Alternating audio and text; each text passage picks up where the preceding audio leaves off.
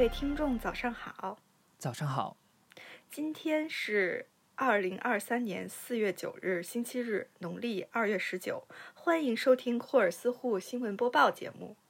这次霍尔斯户新闻播报节目的主要内容有：胃病转向胃癌有五个信号；懒羊羊在第一季第十一集出门忘带羊角，因为镯子贴膜被同事嘲笑了。接下来我们来看一下详细内容。也是不想看。哎呀，大家好，我是 Ginger Rose。我是鸡米饭。对，又回到我们霍尔斯户的新闻快报的时间了。今天我们也是给大家准备了一些微博上面的内容，然后要跟大家一起来，就是你就要看一下，今天没有 Layla 哦。哦，对对对，我们要解释一下，今天没有 Layla。要解释吗？就是 Layla 老师有事啊，旅游去了。对他就是一个，他就是一个没有在，没有什么工作意识的人了。也不能这样讲吧，毕竟上星期我刚请过假。我是最近一段时间都没有在请假的。哦，好，你最棒，给你一朵花。好，那我们就来从第一个看一下吧。好快，我们今天对我这个五分钟就可以录完。然后喜欢 Layla 的那部分听众现在可能已经走了。对，喜欢喜欢 Layla 的那部分听众，你们今天就可以关掉了。对我们就是没有他一样。你们也不用期待他，等一下也是不会回来，他也不会突然出现，没有这回事。此刻应该泡温泉的吧？对。那我们先看一下今天的第一条哈，微博今天排名第一的呢是胃病转向胃癌有五个信号，我们看一下分别是有哪五个信号哈。等一下，他这个简介里面只写了四个，合理吗？等一下，这是人民日报哈，他说别把胃折腾坏了。#hashtag 年轻人为啥会被胃癌盯上 #hashtag 然后饮食重油重盐，情绪焦虑烦躁，长期暴饮暴食，你是这样吗？这不就三个吗？人家后面还有省略号了。点点点点点，对，但是他不是。等一下哈，嗯，小心你的胃罢工，胃出血。什么？不是小 S 那个。胃很痛，胃出血。哪些行为会伤胃？#hashtag 胃病转向胃癌有五个信号，你知道吗？又该如何护养护胃养胃？今天国际护胃日，今天是国际护胃日哦。护胃日，合理吗？怎么会有国际护？看一下这个国际护胃日是什么东西。它的导语是守卫健康，戒掉伤胃习惯，伤胃坏习惯转给胃不好的他。而且他这个。国际护卫日用的这个图跟人民日报转的图一模一样，主持人就是人民日报，所以国际护卫日是人民日报发明的，是吗？不知道，他这是国际护卫日，哎，他跟他有跟国际上的其他的国家的朋友商量过吗？应该是没有，因为他是主持人呢。他自己就是主持人呢。他虽然是主持人了，但是这个日期应该还是那个什么一下吧？不知道，可能就是随便，因为今天想要发这一条，就就 hashtag 了一个国际护卫日吧。那也太随便了吧！但是就没有什么详细的信息说什么国际护卫日啊。哦，不过我跟你说啊，这个还就是关于养胃这件事情，其实还真的真的挺重要的。因为我有好几个朋友和同事都有那个呃幽门螺旋杆菌，对对对，就是有那个问题。他们说就是有那个问题就很容易引发胃炎，甚至就是后面就会恶化成胃癌这样子。而且那个是通过那个叫什么，就是我们一起吃饭呀，就是共用餐具什么的，就能传染哦，唾液啥的。我们来看一下这个胃病的五大信号哈，分别第一个是疼痛性质改变，疼痛变得持续性且毫无规律，然后上腹出现肿块，在心窝摸到质地坚硬、挤压疼痛的包块，然后第三个呢是烧心泛酸，胸骨下部有灼烧感。像有一团火在燃烧，然后是体重骤降，机体对食物中的营养物质出现吸收障碍，体重快速下降，有明显消瘦，且吃药也无法完全缓解病情。然后还有大便发黑，非食物、药物原因出现黑便，可能是胃溃疡正在发生癌变。妈呀！但是我我可能没有胃病，或者起码我没有胃癌。因为我没有出现体重骤降的情况，不，也不是只有这一条啦我。大便也没有黑，你大便什么颜色？呃，健康的那种土黄色吧。哎呀，各位听众朋友们，如果想要了解的话，也可以把自己大便的颜色留在我们的留言区。也是不用，不用，没必要，别。哎，你看它这下面有一个，就是其他胃，就是存在胃癌其他高危因素，里面有喜食高盐、烧烤、腌制食品、重度饮酒。雷拉老师，他占了全部哎。人家不是说了吗？现在人家已经不是高盐了，他不是还就是吓唬粉丝说，什么一天不能吃多少碳水什么之前，啊，对，他现在很健康哎，对他现在蛮健康癌，，但是他他是酗酒啊，是重度饮酒，他这一项就可以盖过其他四项了。是烧烤应该也必不可少吧？对，腌制食品，那韩国人很危险你等他来日本啊，日本烧烤他吃不起。哦，是，他不能吃那种烧肉吧？他只能吃烧鸟。你是在开黄腔吗？它确实不没能吃。没有啊，你看他就写的幽门螺幽门螺杆菌是吗？是这么说吗？我怎么记得是幽门螺旋杆？我也不知道，哎可能幽门螺旋杆菌的节奏听起来比较好。对呀、我也哎，是。它叫幽门螺。杆菌呢。对呀、他是写错了还是怎样？就是我们听众里如果有就是对医学比较了解的朋友，可以给我们说一下，是幽门螺杆菌还是螺旋杆菌？嗯，然后我们还有一个避避开关于胃的五个误区。第一个是多喝粥才能养胃，不是所有胃病患者都适合喝粥。比如有胃食管反流病的患者就不适合喝粥，因为粥比较稀，患者喝下去以后容易引发反流，从而导致胃部泛酸，会加重病情。对，大家都觉得喝粥可以养胃，哎，其实这是一个误区啦。其实粥的营养价值没有那么高。请我们广东的朋友们来说一下，Rebecca 老师在吗 又？给人家有事吗你？你先说广东瑞贝卡老师很。忙，我说是广州的朋友，我没有说瑞贝卡老师啊。我们有很多广州的朋友，好，也不止广州的朋友喜欢喝粥吧？主要是吧？嗯，他们那那边福建福建的朋友们，来第二个哈、趁热吃有利于保护肠胃。哎，这个真的是，我发现好多人都特别觉得说，就是吃热的东西热对感觉好像特别好，这是个误区哈。你怕烫吗？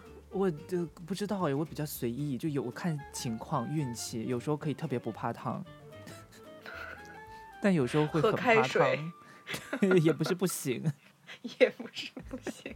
然后第三个是吃饭时喝水容易不消化，怎么会有这种误区啊？怎么会有人觉得吃饭时喝水容易不消化呀？吃饭时候不喝水喝什么啊？等一下，等一下，对，喝酒，喝酒有助于消化吧？你不要在这边再传新的谣言了，人家已经在辟谣了。不是，他说吃饭时喝水容易不消化，但是其实。就是我，我记得，反正我家里就会有人跟我说，吃饭时尽量不要喝水，哈，对，就是有我，我记得我小的时候有一阵子特别喜欢，就是佐餐喝水，说起来好高级，就是会吃饭的时候旁边放一杯水，然后家长就会说，哎，不要一边吃饭一边喝水，但是他会说吃完饭的时候要原汤化原食，不知道你啊听没听过有有有，是不是对，然后就是那不是一样吗？就是可能时间啊差个几分钟而已，他们就觉得喝汤很健康，但是喝水就不行。对啊，就是白水跟加了料的水，对呀、而且那个还很烫，你看就又上面一条又不 Q 到上面那条，对，好好好难哦。是，然后四是胃会被越撑越大，越饿越小。哎，这个真的有哎，他写的是误区啊，对，但是但是我就说是周围真的有人会有这种误区哎，我就有。你是觉得你的胃被撑大了是不是？对，而且我妈也是这么跟我说的。她就说，为什么我就是在青春期的时候突然发胖？其实青春期也还好啊，我我就是上大学的时候都没有很胖。对啊，我第一次见你的时候你也没有很胖，你是工作之后才胖起来的。我上大学的时候才一百一十斤哎，我一米七几。嗯就比例非常瘦，非常的高挑。也也没有，身材很好，没有没有没有，但是我们校花，不是屁嘞，什么鬼？就我要说的是，我小的时候是那种营养不良的瘦，就是可能缺乏某种微量元素的那种瘦，就是像就是干瘪的那种麻杆瘦，然后就是也还好吧，你脸是很丰满呢、不不不是不是，我说的是小学的时候，那会儿你还不认识我，就是嗯那个时间就是又黑又瘦的那种状态。然后有一年暑假，我妈就把我送到我姑家去住了一阵儿，然后当时，然后就我跟我妹每天就在家比着吃饭，就是吃饭的时候，因为我姑做饭还蛮好吃的，然怪不得后她就会你妹也蛮胖的。对呀、我妹小的时候就是个小胖墩儿啊，就就非常那啥。然后我们两个就在家就是一直吃，可能就是小朋友在一块儿的话，就而且每天运动量又很大，就在外面疯跑，然后回去就吃很多。结果就是住了可能小一个月，我妈就把我接回家的时候，就惊讶的发现我就好像变了一个人一样。她说就是用她的原话是就好像被气儿吹起来一样，然后。于是他就得出这个结论，就是我的胃被撑大了，然后，然后我就我就像个发面馒头一样就发起来了，从此就可能就 就是对一路直线上升这样子。哎，可是我真的觉得会有越越饿越小这种事，哎，会呀，我也觉得是哎，就是它会变得空间没有那么大，它就不容易、是吧？就是因为因为我之前就是有一段时间，这不是也是会定期断一下食嘛，然后嗯断了一段时间之后，我就觉得说，其实你就，我觉得可能也不是胃被饿小了，就是你可能对食物没有那么大的欲望了。可能就是总不吃也不会觉得特别饿了。对，但是但是要让你吃以前那个量，你也是吃得下，不是说完全吃不下。嗯，其实胃可能我理解是不是也像气球一样那种状态？我不知道，我们看一下它下面辟谣哈。胃的形态因其中含有食物的量而不同，具有伸缩能力。无论是饥饿还是吃撑，都不存在将胃撑大或缩小的问题。但若饮食无节制，胃持续过度扩张，胃壁的肌肉纤维会被撑薄，弹性随之下降，胃会开始罢工。哦，等于说，如果你吃的太饱，一直太饱的话，反而以后会吃不下。就它没有弹性了，对，就是他会，他就没有那个，他就不工作了嘛。影响消化能力了就。对，消化不了，你可能就一直有那种饱胀感。可是那些网上那个大胃王们，他们应该就会把自己的胃撑得很大吧？我觉得是哎，嗯，这真的很不健康也，感觉。真的很不健康，好可怕啊。我们看第五个误区，他是说胃病很常见，有胃病吃药就行，不行不行不行吗？那有胃病不吃药吗？对啊扛着吗？你看一下，许多胃病，特别是胃癌，早期阶段大部分患者都是没有症状的，并且许多胃病的症状都是相似的，表现为腹痛、饱胀、打嗝、早饱、恶心等。因此，千万不要以为只是消化不良，自行用药治疗，这极有可能导致疾病的早期发现。耽误疾病的早期发现和治疗啊，他意思是说不能自行用药，而不是废话吗？谁会自行用药啊？听众朋友们，你们如果自行用药不行，不行自行用药，自己在那边生气，不行哦，不行，还是有问题，最好去医院检查一下啦。这个真的还蛮重要的哎。然后我们看一下怎么养好你的胃，我们这要看多久啊？对呀、这个也，嗯，我看看啊，我们看一下哈，我觉得还蛮重要的十五哎，分钟了，我还在说胃病。蛮重要的啊。我们今天就说三条啊，我们今天计划不不是说三条吗？三条，多说一点吧，不然我会流失听众哎。说三条就说不到懒羊羊没有带羊角。你可以跳着说呀，我好期待那一条。好了，我们还是看一下啦。第一个要规律饮食，然后你要定时早餐、中餐、晚餐，然后比例是三比四比三，所以中餐要吃最多。嗯，然后早餐是六点半到八点半，中餐十一点半到一点半，然后晚餐是五点到七点。但是不是也有？因为我觉得咱们就是中国人，好像有这种一日三餐的习惯呢。嗯，对，欧美人好像完全没有这种习惯。是吗？他们是吃早餐和和下下午一个，对吧就差不多 brunch，就是十点多、十一点吃一个，然后晚上三点多吃一个，然后晚上可能就是随便吃点喝喝酒之类的。对，但是他们有的时候会，就是比如说，如果把 dinner 算成一个正餐的话，他们会吃很晚，可能九点多才吃。对，但他们的胃病的那个的患病率会比我们高吗？不知道哎，不知道哎。听众朋友，如果有有有想要 查有一下的话，可以在的话，对告诉我们留言区告诉我们一下，帮我们 update 一下这个，也帮大家分享一下这个消息，看一下。其实我觉得这个它的规律饮食应该只是说你要规律就好了，并不是说一定要定在这个时间内。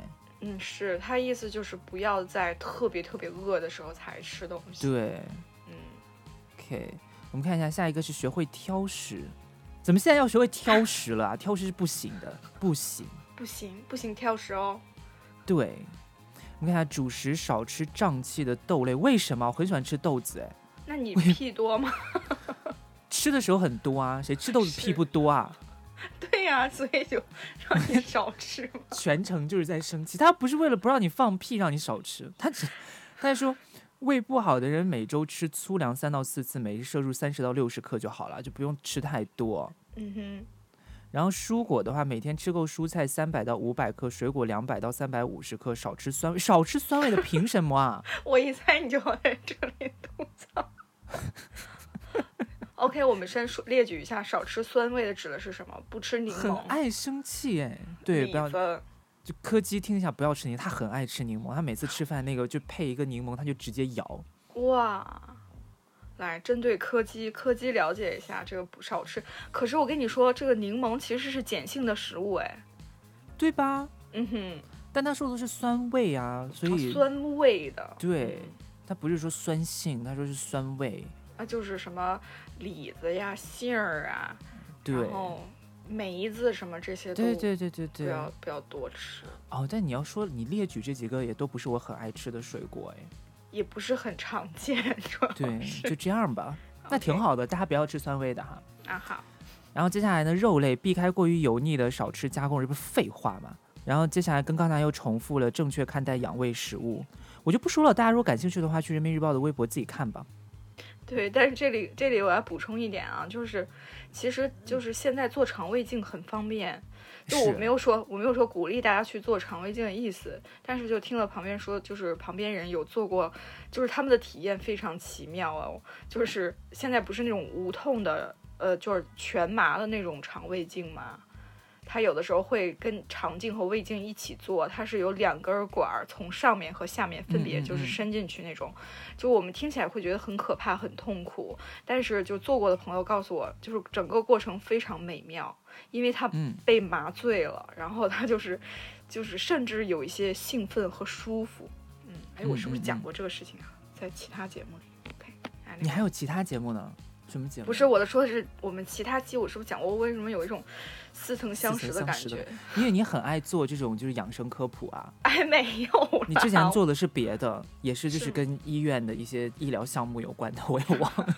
那不是这个。对，然后就是 总总而言之，我就很好奇，我可能有有朝一日会去试一下。对，听众朋友们，如果想得起来 Jimmy 之前做的是哪一个项目的话，可以在留言区告诉我们。我们真的就是今天真的没有啊，就是要让听众朋友们多多跟我们互动啊。我们是一个互动性很强的节目。对，可是听众们都不爱跟我们互动，也不给我们留言。他们现在都不留言了，是要怎样啊？对，上一期都没有人留言，哎，是听不懂吗？哎呦，我不要骂他们了。历史课三个字哪个字你听不懂？给我讲一下。史课吧。一直在这边生气，史课，史瑞克，史瑞克。OK，我们来看一下第二条。第一，第一个才终于过去，天哪！第二条，林俊杰买虚拟地产浮亏百分之九十一。就这样吧，大家看看就行。什么情况？我我给大家念一下哈。我们看一下，目前全球最大的元宇宙地产销售平台 Decent Decentraland 的。成交价中，成交价中位数已从二零二二年的四十五美元跌至五美元，下跌近百分之九十。此前，二零二二年十一月，林俊杰花十二点三万美元在 Decentraland 购买的三块虚拟地产，目前价值仅为约一万美元，浮亏百分之九十一。哦，他这个其实跟林俊杰没有关系啊，林俊杰好惨，他这个他这个花了十二点三万美元啦。不是，我觉得不是，我说这个这个热搜，其实它的目的只是为了说，就是那个虚拟房产在降价，元宇宙的虚拟房产现在没有以前那么，就是这个投资怎么怎么样，它应该是一个投资类的对，新闻，然后把林就是俊杰跟谁买这件事情没有关系，对，好惨哦，但只是把他的名字搬出来是为什么呢？当一个例子吧，然后就是搞一下热搜呗。然后底下我看有有粉丝就在评论说有人故意给他买的黑热搜，可这也不算黑吧？这不算，我觉得这个应该就是你知道，这个老板联播这位博主，他应该就是想要蹭一下林俊杰的热度吧，对，对吧？他然后他想要。提出这个所谓的投资话题。不过话说元宇宙买房这件事情，你是怎么看的？老师，我真的不懂哎，是虚拟房产的意思其实跟就是类似于买基金也没什么区别吧？我觉得也是虚拟货币其实是这种，它也是一个存在升值和贬值的空间的这种东西，对不对？对，只不过它叫虚拟房产，但虚拟房产就元宇宙里面虚拟房产能干嘛？就是你可以住进去是吗？就是你的虚拟的那个小人儿。是一幕虚拟人生嘛，那个是。对，首先我得在元宇宙里有一个自己的小人儿。对你得要有一个小人儿。嗯，但是我听说，就是因为元宇宙它这个模式啊，可能会让你的财产保护做的比较好，所以可能，但是嗯，不太，它这个房产大概也就是模拟说我们现实生活当中的一些财产，然后给它一个代入感吧。嗯，有可能。好吧，这个话题我们也是聊不了太多，就这样吧，我们两个都不懂朋友们，。如果 如果有对元宇宙比较了解的，可以给我们讲一下。对，我们期待你五千字的留言。结果今天这期播出去，没有一个人给我们留言。哎，我们在想，就是其实你说你们你们如果留言多的话，我们可以做一期念念留言哦，念留言，好难念哦。我跟你说，雷拉不行，雷拉对啊，不可以念留言，对，很难呢。真的很难。好，我们来看一下第三条，这是现实版人在画中游啊，旅游类的啦，新华社主持的。我们看一下内容哈，嗯，#hashtag 这是现实版人在画中游，#hashtag 在桂林山水间玩皮划艇是什么体验？好想去，我不是他配的这个视频好美哦，好美啊！我的天，妈呀！这不就是仙本那吗？我现在就要去，不好意思，我走了，那你去吧。到了，在广广西桂林市灵川县的 公平湖，公平湖公，平湖。它很公平哎。对，碧波荡漾，湖面清澈见底，沿岸的紫云樱花海与湖水互相辉映、互相映照，形成了桂林春天最浪漫的地方之一。连日来，不少皮划艇爱好者徜徉于此，桨板轻轻掠过湖面，涟漪微微荡漾，在阳光下成为一道美丽的风景线。天哪，好他妈美！哎真的好好看哦！对呀、你去过桂林吗？我去过桂林的，是是是真的这么美吗？但是我没有去过灵川县的公平湖啊。你去的是骑士河，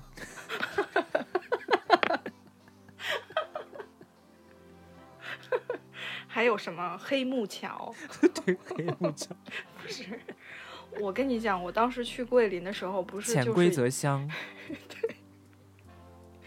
OK，当时不是说那个呃桂林山水，就是从桂林到阳朔吧，还是什么地嗯方？不是有嗯一个渡轮，然后在那个上面就是游览沿岸的风景的时候，甚至可以看到，就它的最有名的一个景点就是什么呃。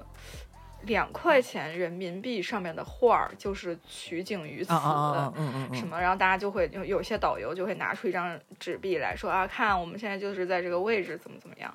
结嗯果我们去的时候，正赶上就是前一天下暴雨，所以整个漓江的水是那种黄浊色的，嗯嗯嗯，就是泛的泥沙，所以就体验不是那没有那么好。哎，是不是你之前讲的你们下暴雨从一个地方走到另一个地方提着行李箱那个故事？哦，不是，那是跟另一个朋友在那个湖南，就是凤凰。嗯为什么我们总赶上暴雨？我的天！是的，那会儿也赶上暴雨了。你大概跟萧敬腾是一个体质的，也没有那么强烈。那我想说，其实现在大家打开护照，应该也可以有很多旅游的地方可以去。哦，是吗？因为护照那个呃签证页上面不会都会不都会画哦很多那个它每一页都是有一个不同的风景，对不对？对对对，嗯，那还挺好的。好想旅游哦，好想去哦，真的是讨厌勒来。对，在线恨他一下，好了，我们来看一下第四条。好快第哦。四条，然后你觉得工资越高越幸福吗？当然，这不是废话吗？我们来看一下，他的主持人呢是三联生活周刊 #hashtag 你觉得工资越高越幸福吗？#hashtag 月薪多少才会让你感觉幸福？周末做一个小投票，问问大家，你觉得工资越高越幸福吗？他妈的废话！我们看一下选项哈，一，当然有钱了，幸福自然就来了。二，并不是，钱和幸福不能画等号。三，主要是现在钱和幸福一样没占着，好惨！这三三联生活周刊是有什么毛病吗？四是我可以只要钱，我要选四。你投票了吗？我跟你说，你投完了这个票之后，它就会显示在你的微博主页上。我投了，我看一下这个结果哈。嗯，然后第一个选择当然有钱了，幸福自然就来了，有四点二万。然后第二个并不是钱和幸福不能画等号的，只有六千九百零二个人。然后第三个主要是现在钱和幸福一样都没占着，有一点一万。我这一点一万同同学同胞们，你们真的好可怜。然后四，我只我可以只要钱，只有三千一百九十二，你投了一个最少的票。所以这个就是一个奇葩说辩题啊。然后这个就是现场，你知道大家的持方。所以我觉得大家的，就是怎么可能会有这么少的人选择投我可以只要钱呢？我我我以为会有很多人会投这一票啊。没有，但其实我我是开玩笑投的这个啊，因为我觉得其实幸福也谁蛮重要不想的。哎只要钱呢？可是你想，如果你只有钱没有幸福，也很也很惨哎。所以说呀，你看下面下面这个评论还挺有意思的。然后有一个有一个网友说不知道，因为还没有试过高工资。对呀、就是这样啊。就是啊，哎呀不过确实，我觉得第一个就是就是选最多的这一条，确实也是有道理，就是有钱了，幸福自然就来。但是也不能，这个好难哦。这是一个政。我记得我我小的时候上学的时候，这是一个政治政治什么政治辩题吧，就是让你说一下钱和什么价值的关系，还是什么？我记得。对，这真的很像奇葩说的辩题。你现在要辩，我们现在要辩论一下吗？不，没没有吧？我因为我我投的是，并不是钱和幸福不能划等号，哈，就是说有些事情是钱买不来的嘛。但其实我觉得这个钱和幸福不能画等号，其实也是需要辩证的去思维的。对，其实它每一个都是需要辩证的去看的。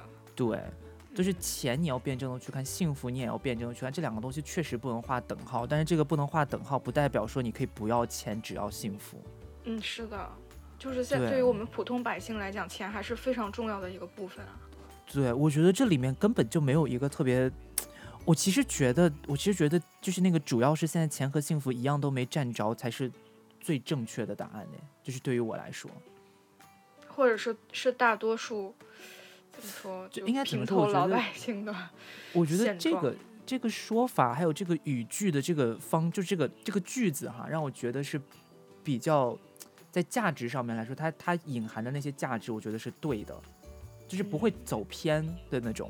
因为你像前面两个就很容易走偏，就你像有了钱，幸福自然就来了，它就变成那种钱跟幸福划等号的事情了。端，对，对，但是钱和幸福不能划等号，就会变成它就会引申出来一个逻辑，就是好像说，嗯，你们穷就继续穷着，只要你幸福，你你现在比如说家庭和睦啊，然后邻里嗯和谐啊，这些的比你挣多少钱都重要。你可以不挣钱，我也不，我老板也可以用这个为理由说，我可以不给你发工资，你看你过得多好。对，所以这个也很危险。但唯一这个就是现在钱和幸福一样没占着，这个是是有一种就是，嗯，他没有去刻意把这两个东西划等号，或者刻意嗯把它们区分开。他只是描述了一种状态。对，而嗯这个状态，我觉得大部分人现在应该都是这个状态。对呀、而且多少算多呀？多少多少算有钱呀？这个真的不能恒定哎！而且，你觉得你现在幸福吗？我、天哪，好大的问题，啊你觉得你幸福，因为你打了羊胎素。这很难评。哦，这题真的好难哦。确实，然后底下有一个评论，有一个网友说，不然呢？我觉得这个可能是 Lila 老师。但是我现在只能说，就是到了咱们这个岁数，我只能说钱非常重要。我们看一条比较长的评论啊，他说工资越高，责任越大，责任大了，需要考虑的问题就多了，考虑的问题多了，必然会挤压生活的时间，生活的时间被挤压了，生活品质必然有影响，生活品质下降了，人还能幸福吗？反正我个人以为没有生活的人生是不幸福的。其次还有一点就是，当一个人的能力跟工资收入不匹配的时候，那才是人生的痛苦，匹配是最好的结果。这是什么意思啊？什么叫一个人的能力跟工资收入不匹配的时候？嗯，就是我我也有。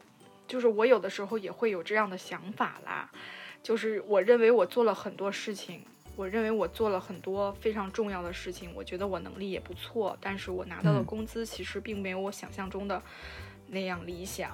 嗯，哦，因为我想的是，如果一个人他能力很差，但是他收到的工资很高，对呀，这就是不公平嘛，他就去不了公平湖了。但是，但是，哦，对，但是我要补充一点，就是如果他没有什么能力，但是他依然能拿到很高的工资，其实变相代表了他具有某种能力，人家就是有那个黑木桥，嗯，还有什么背景村？对。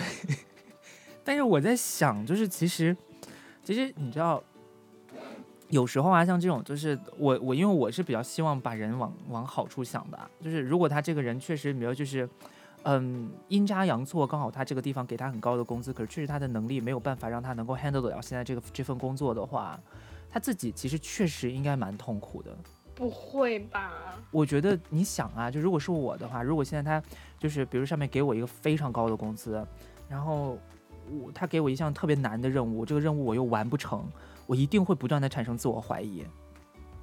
就是因为我我其实不是一个特别看重钱的人，就算你给我再多钱。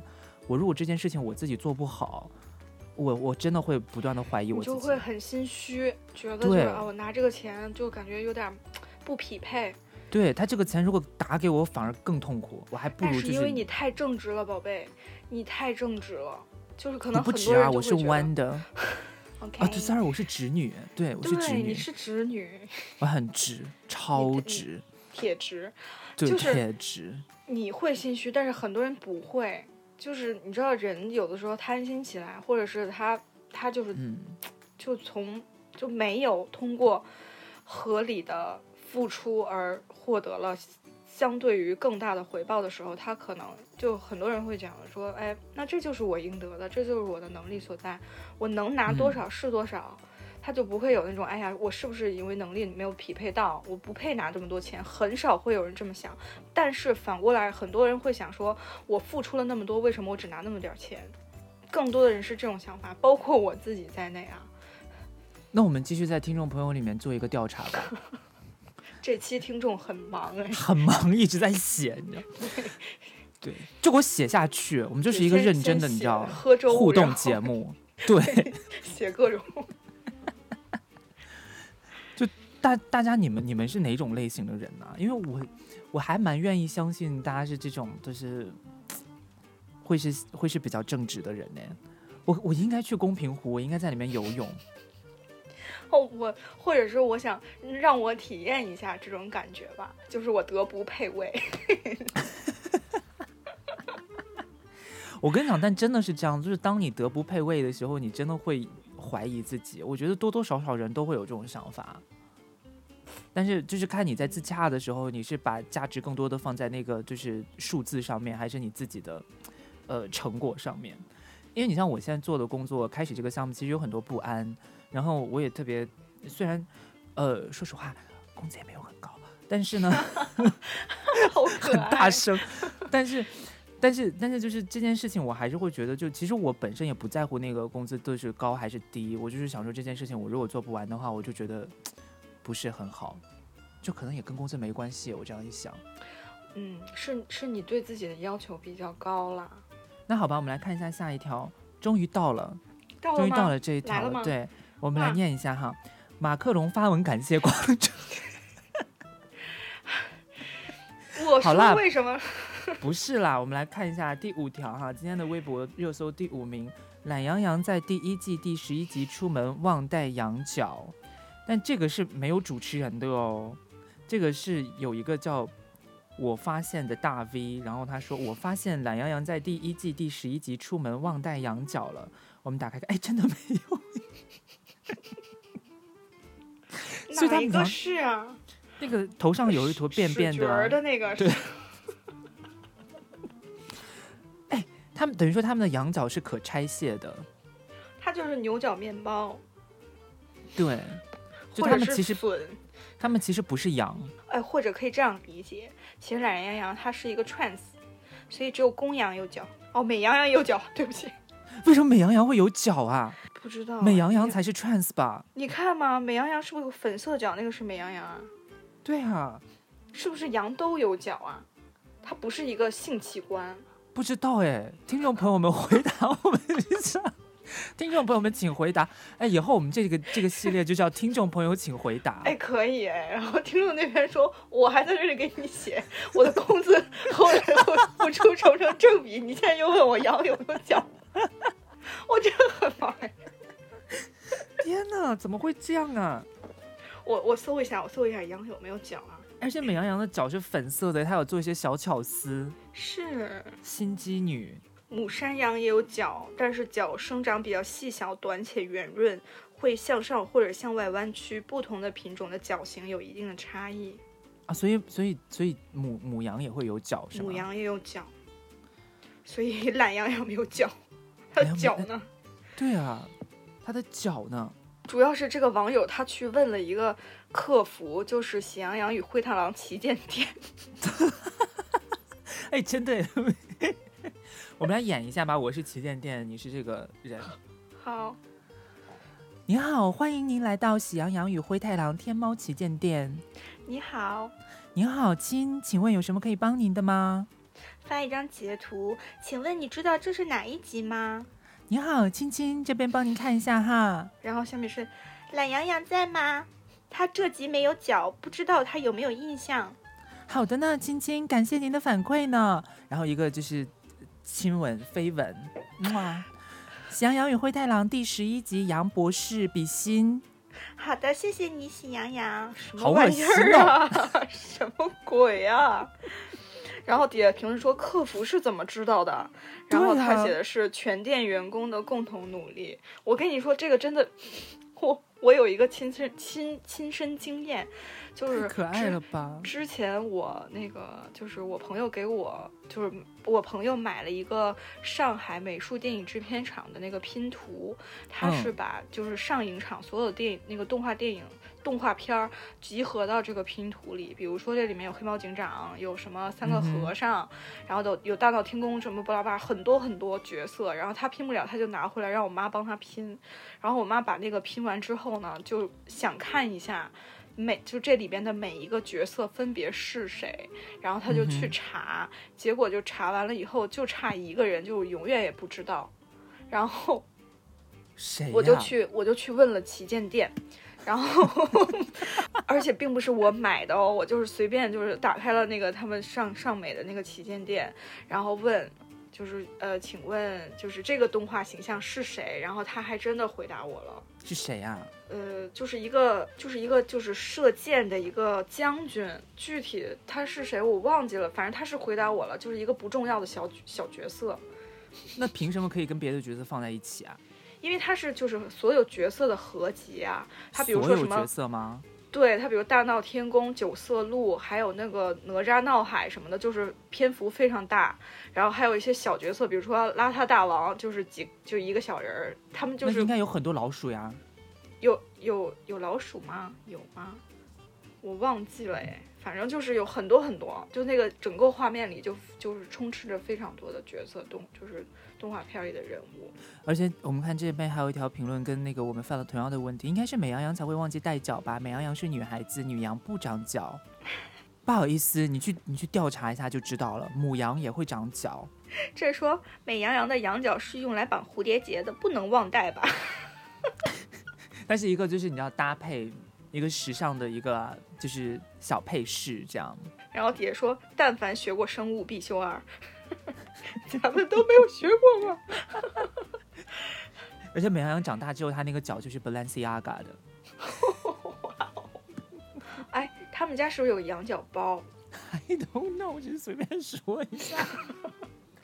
我现在跟他讲一下，我真的不懂 fashion，我只是随便做一些 reference，你们不要在这边就是 cue 我，Q 再生我就不懂了。这边还说那个不是大便，是冰淇淋。Fine。然后这个说，我一直以为懒羊羊是女生。OK，好，我们来看一下下一条。现在呢，微博的热搜榜产生了一些变动，现在懒羊这一条呢已经掉到了第十。哦，真的是。然后第五名呢，现在是罗云熙下海动图。下海，你们知道下海是什么意思吗？在这边乱用。我刚想说，是故意的吧？有事吗？长月烬明，罗云熙在甲板上被迫下海，澹台是吗？澹台烬一定会拿回属于自己的一切。那个念蛋蛋，不知道，我们也是没有看。就是，如果如果知道这个字念什么的听众朋友，在下面。我们可能还在回答杨那一句。对，我们自己可能就都不知道自己问了什么问题，然后就看到一堆答案。不知所可是你不觉得这样很心酸吗？就是我们在这边热烈互动，然后没有一个人回应我们，就好像就是对宇宙发出信号，但是也没有人回应。对，然后最后他们全部人都在回，不要回答，不要回答。所以你知道罗云熙是谁吗？听过这个名字啦，但是没有看过他演的戏。我点开了这个话题，好害怕呀！这什么？你看到了吗？他他眼角出血那个。对，七孔流血，然后掉下海里，这明明就是跳楼啊！这是跳海吧？什么叫下海啊？你们是会用中文的吗？这些人？小编，你知道下海到底是什么？合理吗？真的合理怀疑是故意的。我也觉得。而且为什么眼角就是眼角流血会流成这样啊？不知道，好吧，以后这种就是娱乐性的题我们就这样了，就过了。下一条。OK。因为评不出来，有什么可评的？好，然后我们再看下一条，第六个是再就业男团红到什么水平了？来，让我们来看一下再就业男团是谁啊？就是那几个参加过什么快乐男生的那些人，有张远，什么路虎，就那那几个人。#hashtag 再就业男团红到什么水平了？#hashtag 再就业男团单打不如合体。如果从欢迎来到蘑菇屋第一季第一期上线算起，有陈楚生、苏醒。王栎鑫、王铮亮、张远、路虎组成的零七幺三再就业男团已经成立整整一年了。这一年里，从常驻综艺、飞行嘉宾到晚会盛宴，通过于理工作室的统计整理，你很难不感叹一句：再就业男团的活儿实在太多了。有综艺制作人也表示，再就业男团已经快赶上杨迪的存在。杨迪算什么东西？Sorry，我只。不小心又说出一些你知道容易给我们招黑的话，然后与此同时，再就业男团也有自身的困境，比如单打独斗的实力还是不敌六人合体。就在今年，于理工作室，呃，获悉某娱乐盛典在拟邀嘉宾阶段选定了再就业男团，最终因有人形成相撞，六人无法合体出现，最终放弃了对所有人的邀约。我在想哈。是不是因为我看他上面说的东西都感觉你像这一年里从常驻综艺、飞行嘉宾，然后到晚会盛宴，巴拉巴拉巴拉巴拉，嗯，他们的活儿很多，但是他们应该都不是以团体的形式去的吧？对呀、啊，那凭什么说他们就是单打不如合体呀、啊？他最后还说了一个合体失败。就是我理解，就是他们几个人。放在一起的话，娱乐性会比较强，因为他们可能就是通过就是他们私下相处的这个模式，可能就会产生出很多很好的综艺效果。于是可能就是，就好比说，我我不知道是是可不可以这样理解啊？就好比说，比如说你喜欢葫芦娃，然后你才喜欢葫芦娃呢，你全家都喜欢葫芦娃。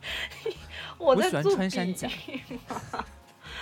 然后你就可能想，就是比如说你看到一一套这个组合，你就想，哎，不如就都买下来，然后摆在家里。你说七个娃站在那个莲花上面那个吗？对，因为我如果家里摆那个，你还会跟我做朋友 吗？我当然会了，你都把我屁股 大了，哎，你忘了？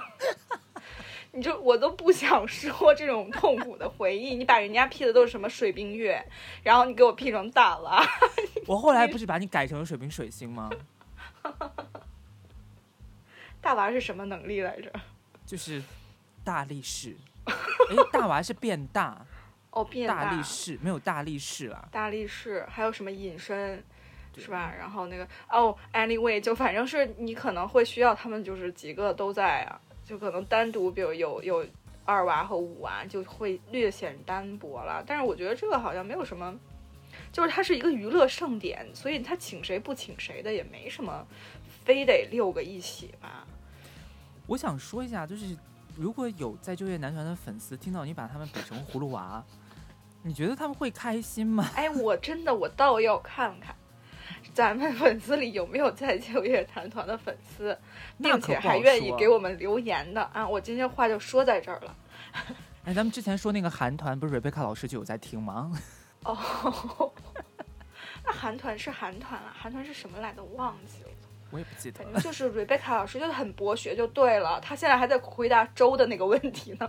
对，我跟你们讲，如果你们要是就是在就业男团有有粉丝在听，我们觉得你们就是真的很博学，很厉害。就是你有认识他们几个人吗？我想问一下。还还可以哎，就王铮亮不是很熟，路虎我也不是很熟。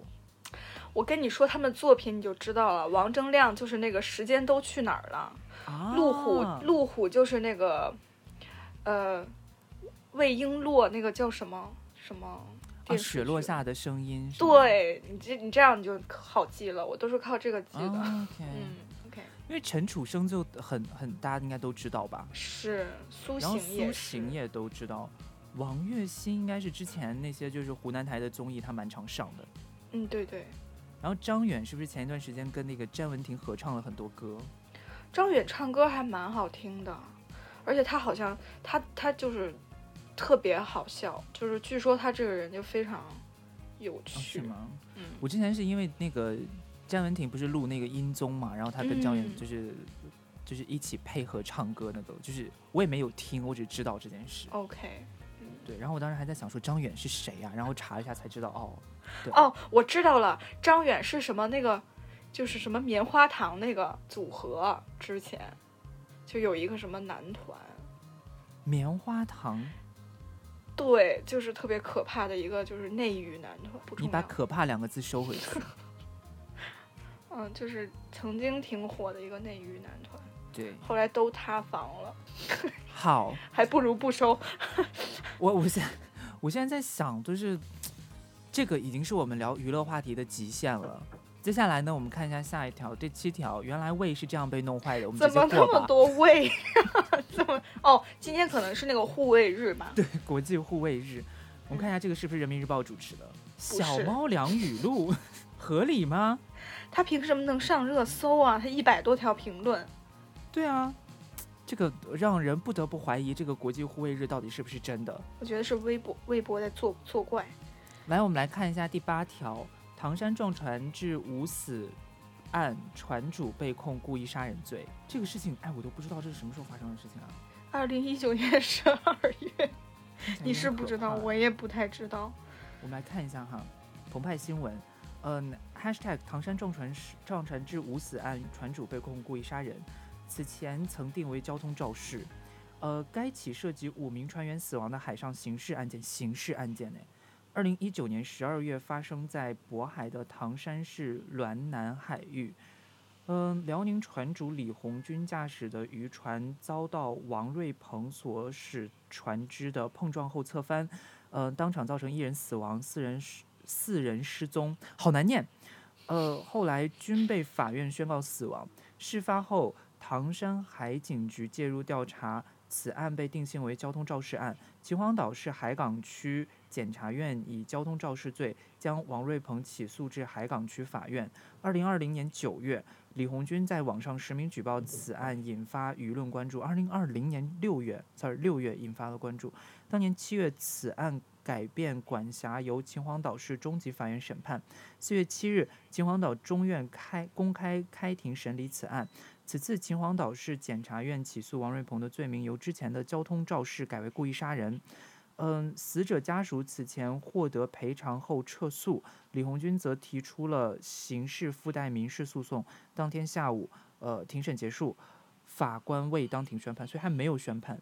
你看人家澎湃新闻写的就比较完整，是，而且他还附了那个详细的新闻链接和视频。对，嗯，所以所以就是一艘船直接驾驶，它直接撞上另一艘船，然后把里面的人就是杀掉，这样。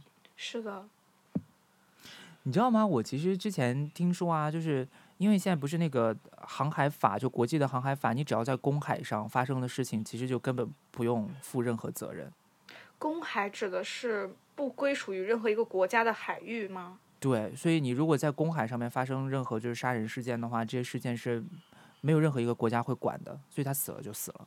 天呐，所以就有很多海盗，就是类似于那样的。对，他就故意在公海上面做事情，所以我觉得这次我是不是也是他是这样设想的，结果是在辖区内。可是他就在渤海呀，他已经就很近了，他不可能是出国境线的那种状态。也，是，渤海是渤海湾呢。那是什么反社会吗？还是怎么？我觉得应该是有私人纠葛吧。这个事情如果有听众朋友知道的话，可以告诉我们一下。听众很忙，对，因为他一开始判的是交通肇事，所以我个人觉得可能就是刚开始这个案子出的时候是检察检察方，然后就直接上诉了，之后大家是把他当交通肇事判的。嗯，但是后来那个船主不是出来说，其实不是肇事，是故意杀人。嗯是，就可能有什么私人恩怨吧，他们可能都在同一个地方捕鱼，有什么利益的牵扯之类的。对，不好讲。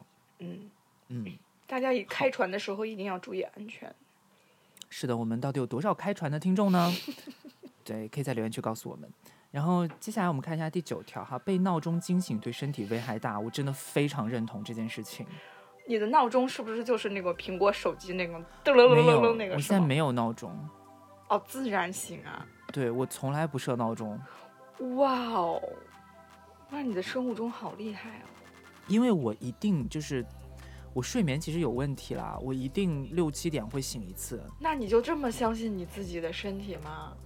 万一有什么嗯重要的事情，对，我会看，就如果有那种非常重要的事情不得不醒的话，我才会设闹钟。但基本上我都会在闹钟叫我之前醒来。就如果我心里有事儿的话，我会卡住那个时间醒来。哇，好神奇哦！对，所以我都好久没有听到过闹钟的声音了。我听的，我最听到闹钟的声音就是隔壁的闹钟的声音。所以你你的伴侣也不用吗？他会用啊，但是也会，我也会在他的闹钟响之前醒来之。前就是你是起床困难的人吗？不是，我看情况，因为我醒，我这种醒啊，就是你脑子是清醒的，但是你身体要不要醒，可以，你我还可以再睡回去嗯，的那种状态。对，我们来看一下里面的那个消息啊，这个是新浪微博主持的一个热搜，然后 hashtag 被闹钟惊醒对身体危害大。呃，自然醒对人体而言是循序渐进的过程。闹钟如果在错误的阶段让人的身体强行开机，会让人产生焦虑和抑郁情绪，甚至增加高血压和呃心脏病的风险。#hashtag 被闹钟惊醒或增心脏病风险。呃，想要避免被惊醒，简单的方法就是规律作息，保障充分的睡眠。然后医生建议：一、睡觉前给窗帘留一条缝隙，让阳光唤醒身体。呃，二、用声调柔和的闹钟铃声，如鸟叫声、雨滴声，呃，选择音调效果渐进式。我想说，鸟叫声、雨滴声真的能把人叫醒吗？就是本来是那种很小声的鸟叫，然后后来变成变成尖叫了，在你耳边叫叫叫那个。我就在想他他的这个建议，就是他的建议的理由，就是说要渐进的过程，然后是一个就是突然间被叫醒怎样？但问题是我设闹钟的目的不就是为了怕我起不来吗？就是因为我觉得我起不来，我才要设闹钟。然后你又设一个那种，那肯定起不来啊。然后底下评论就说了，说这个有什么用啊？谁不想睡到自然醒？搞得跟谁不想多睡会儿似的，工作对身体的危害更大。真的是工作对身体的危害更大。然后这样，这这一条评论说，你要是闲着没事儿就来帮我上班。真的是，真的是有病。嗯，哎，不过对闹钟被闹钟惊醒，确实对身体危害还蛮大的。真的是这样。是，但是我觉得有一条评论说的很对，就其实这个是工作的风险之一，工作的延长风险之一。是是这样的，就有的时候就是，尤其是你的睡眠状态，如果你这一晚上睡得特别好，嗯或者你比如说前面就是你在前一天晚上就是就是睡入睡比较早比较快，然后睡这一这一夜下来就整个状态比较好的话，你可能精神状态比较好。但是有有的时候我会遇到，就是我本身本身很难入睡，睡得又非常晚，然后就是一整夜都在辗转反侧。我真的会，就是闹钟响的那一刻，我的心脏是跳得非常快的，就是会整一整个大心慌，而且我的我的闹钟还不是那种叮铃铃铃那样的，就是我设了一个歌儿，就是嗯我设了一个就没有歌，是曲子，就是随便的一个曲子，但是还是会还是会被吓醒了。对，大家听众朋友们也可以留言一下你们闹钟的歌曲是什么，然后大家觉得什么样的歌曲可以减少这种就是心脏病的风险？是的，就可以推荐我们一些适合做闹钟的歌曲。对，这个还蛮重要的，我觉得这个比前面的几个问题更重要。前面几个问题大家不用答了，到现在 听说我都答完了写完了，人家的还在那儿回答什么幸福和钱到底哪个重要？然后删掉，写到一半直接删掉。OK，那今天呢就是这样，因为这个虽然是第九名，但是我们因为刚才掉到第十名的是懒羊羊嘛，可以你再说一个吧，你再多说一个。所以我们补上去之后就基本上是说了十个，我还想说了十个的，我还想听你说王宝强回归综艺效果，我没有要说这一条，不好意思。我都不明白这句话的意思是什么叫王宝强回归综艺效果。我们来说一下这句话有多少个误读的方式哈，是王宝强回归所带来的综艺效果，嗯，还是王宝强本身身上回归了一些他曾经失去的综艺效果？对，还是就是王宝强回归是什么综艺效果？对他本身有没有什么综艺效果？是这是什么编辑啊？新浪综艺。来，我们看一下新浪综艺给的导语哈，呃，#hashtag 王宝强回归综艺效果，#hashtag 青春环游记四开播，呃王宝强回归综艺真人秀。虽说做游戏慢半拍，明显是综艺黑洞，但效果拉满，全场爆笑，自带搞笑天赋。你自己说啊，你要 Q 这个热搜，你自己讲啊。无话可说，而且我看了一下评论，感觉都是买的。嗯，所以你觉得，所以他这个正确的解读应该是王宝强回归啦，然后很有综艺效果。是王宝强回归综艺，就是效果非常好。王宝强回归综艺，然后他的综艺效果很强，然后啊综艺跟对对对综艺就就剪掉一个综艺。对，他是嗯把语文当数学在做。好的啊，那这个就是我们今天的 Horse 新闻快报，的全部内容，感谢您的收听。感谢您的收听。这是我们的，那我们的入群关键字呢？公平湖，不是黑木桥吗？公平湖或者黑木桥，好吧，我们是有两个，就是一个里世界，看看然后一个表世界。我我倒要看看谁会通过这个关键词进群，我要给你发奖。这位朋友，你说你你你说的哦，你说的哦，我说的红包就是发起来。哪有红包？我说的是奖品的奖。你要奖品奖什么？一个 Balenciaga。这边老师说了一个 Balenciaga 哦，一个 Balenciaga 的塑料袋儿，你有吗？也是没有。